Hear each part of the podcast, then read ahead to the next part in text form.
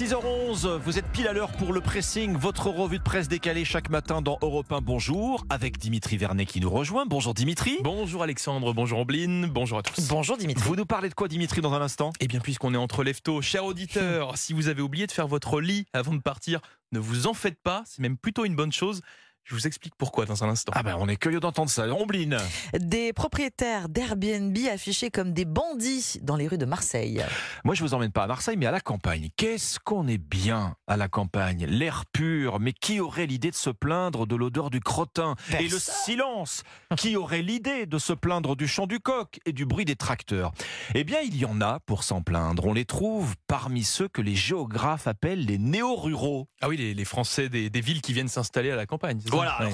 certains d'entre eux, hein, pas Hmm. tous en tout cas, loin de là, ont fui le bruit, la pollution de la ville avec une idée euh, un peu fantasmée de la campagne. Et alors quand vient à eux l'odeur du lisier ou un cocorico peut-être trop insistant de bon matin, eh bien certains ah, décident d'attaquer les agriculteurs en justice. C'est dingue. Or, je lis ce matin dans le Figaro qu'une loi est dans les tuyaux, Ah. justement, pour mieux protéger les agriculteurs contre ces procédures judiciaires. Bah, Qu'est-ce qu'elle va dire cette nouvelle loi euh, concrètement hein, pour les protéger C'est très simple en fait, elle va consacrer euh, un principe de bon sens, peut-être le principe de l'antériorité. En clair, les nouveaux habitants des campagnes ne pourront pas se plaindre d'une activité agricole qui était là avant leur arrivée. Alors vous Oui. avez déjà la loi dite du coq Maurice. hein. Ah, ce pauvre Vous savez, il y avait, il y bah avait oui. déjà eu un litige de voisinage devenu célèbre avec le coq Maurice qui chantait trop fort. Bon, finalement, le propriétaire du coq avait, avait eu raison. Cette loi, elle définit le, le patrimoine sensoriel hein, des campagnes dont l'agriculture fait partie.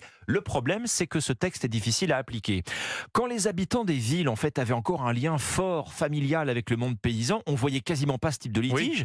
Mais maintenant, aujourd'hui, on a presque 500 dossiers en cours dans les tribunaux 500 dossiers. voilà, pour des troubles du voisinage qui opposent des néo-ruraux à des agriculteurs en raison du bruit ou des odeurs de la campagne. On dirait que ça te gêne de marcher dans la boue. On dirait que ça te gêne de dîner avec nous. Voilà, donc cette proposition de loi pour protéger les agriculteurs de ces procès abusifs, elle va être examinée la semaine prochaine. Je termine sur cette parole d'un éleveur laitier de l'Oise.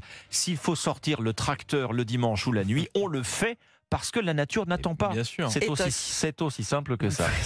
Ombline. Oui, nouvelle euh, vendetta contre les loueurs Airbnb. Ce n'est pas la première fois hein, sur Europe 1 et ici même dans le pressing qu'on évoque la colère oui, oui, d'habitants de villes touristiques en France et ailleurs hein, euh, qui voient dans leur quartier fleurir des locations euh, touristiques euh, quand eux-mêmes n'arrivent plus à se loger à cause en partie de, De ces, ces appartements, appartements, voilà, dédiés uniquement à, à la location. On apprend donc aujourd'hui en France qu'à Marseille, un collectif anonyme s'est mis à vraiment placarder des affiches Ah oui. dans des quartiers du centre-ville, certains des plus animés, Noailles et euh, le cours Julien, le cours Jus, n'est-ce pas, euh, Lina Pavon le, cours Jus, le, le cours Jus. Des affiches donc façon euh, Far West en désignant les propriétaires d'Airbnb comme, je cite, des tueurs de quartier. Ouais, des, des affiches Far West, c'est-à-dire ces affiches sont illégales, non? Alors effectivement, elles sont illégales. Les propriétaires marseillais voient leur adresse écrite sur ces affiches, Ah oui, leur chiffre d'affaires et parfois même leur prénom écrit en gros euh, sur les rues de la ville. Que- que- euh, Quel reproche fait ce collectif à, à ces loueurs marseillais, Ombline Bon, bah, comme partout ailleurs, hein, euh, Alexandre, la multiplication des locations touristiques pose question. Il, a, il les accuse de provoquer l'augmentation des loyers, de gentrifier, de boboiser, si vous voulez, les centres-villes.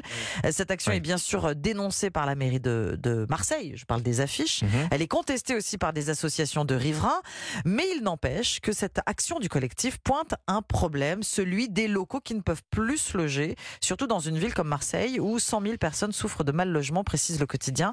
Donc en attendant, euh, euh, pour l'instant, on attend beaucoup sur place d'une future loi euh, qui devrait notamment permettre aux communes de délivrer une autorisation ou non de location touristique aux propriétaires de logements. Et peut-être ça permettra d'empêcher ces affiches Far West de pulluler dans euh, des villes comme Marseille. Les propriétaires d'Airbnb affichés comme des bandits dans aujourd'hui en France. Je vois Nina Pavant qui, depuis le début, qui nous a rejoint dans ce studio. Nina, qui est la Marseillaise de l'étape, Ah oui. hein, qui acquiesce à tout ce que vous dites. euh, Ouais, c'est un vrai, hein. c'est un vrai fléau. C'est pas la seule ville évidemment. Ouais, pas un autre quartier, c'est le Panier, quartier historique, et il y a que des Airbnb maintenant. des Airbnb. Il y a plus Et- d'habitants. Et il n'y a plus d'habitants, donc il n'y a plus de voisins, il n'y a plus de vie de quartier.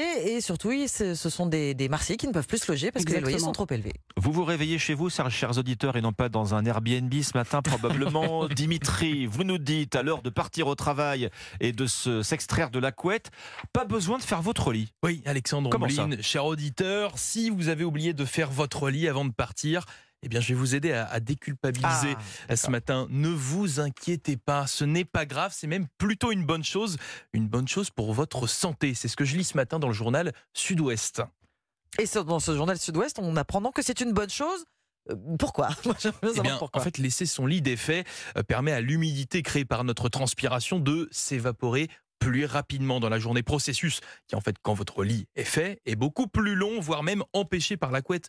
Vous savez, qui, qui bloque finalement la, la Ah, chaleur. Ça macère. Et- Exactement, sauf, un petit peu- Oui, sauf que vous ben oui, l'image. Ouais, vous le savez, hein, l'humidité, c'est tout ce qu'il ne faut pas avoir dans votre lit. Oui, Bien parce sûr. que l'humidité favorise le développement des acariens. Bingo Et les acariens, à l'origine d'allergènes pouvant provoquer de l'asthme, de l'eczéma, eh bien, ils adorent l'humidité. Laisser son lit défait permet donc bien de moins en avoir et par conséquent d'éliminer naturellement ces petites bestioles. Alors oui, ce matin, je vous le dis, ne pas faire son lit, c'est plutôt une bonne chose.